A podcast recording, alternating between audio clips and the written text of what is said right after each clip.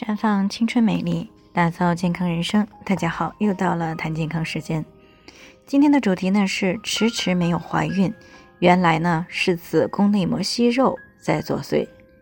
听众马女士呢今年二十九岁了，备孕了一年多，一直没有怀孕。眼看着身边的女性朋友都已经抱上了宝宝了，自己呢还是迟迟的没有动静，就有些焦虑。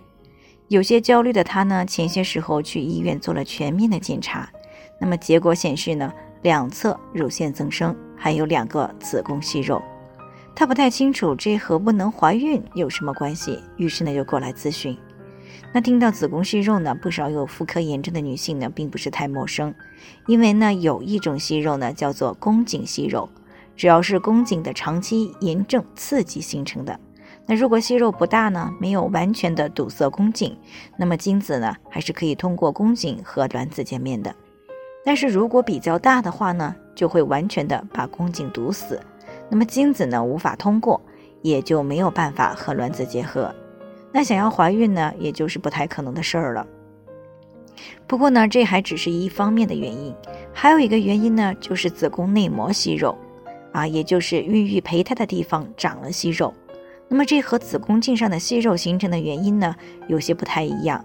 啊，子宫内膜息肉呢，主要是与身体长期处于高雌激素水平有关。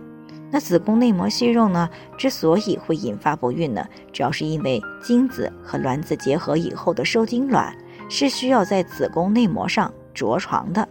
那如果内膜的结构呢发生了变化，那么受精卵就不能够顺利的种植在子宫内膜上，那么也就不能够顺利的怀孕了。即使呢勉强着床了。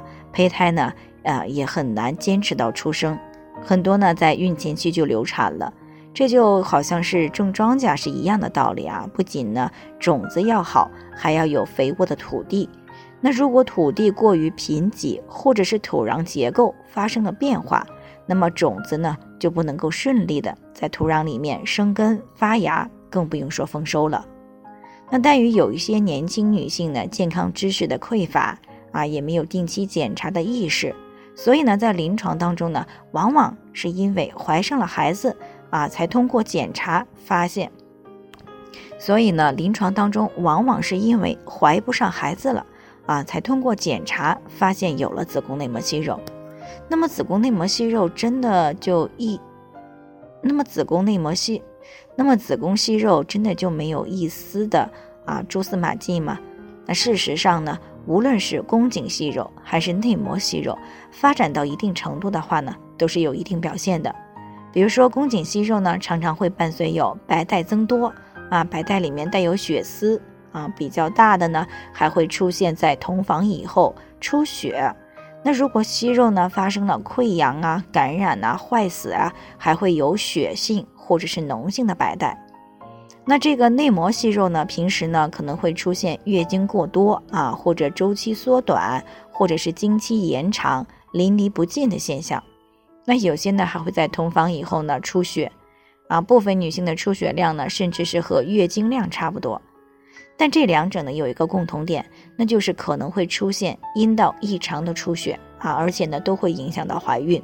所以呢，一旦出现了妇科炎症呢，啊，要及时的去进行调理。啊，可以使用灵慧源；如果是内分泌失调呢，可以使用芳华片啊进行调整。这样呢，可以大大的预防子宫息肉的形成啊，避免给怀孕呢带来隐患。如果已经形成了子宫息肉的话，那就要到医院里边及时去就诊啊，选择做手术治疗了。最后呢，也是要提醒大家，每个人的健康情况不同，需要具体分析，才能有针对性的解决方案。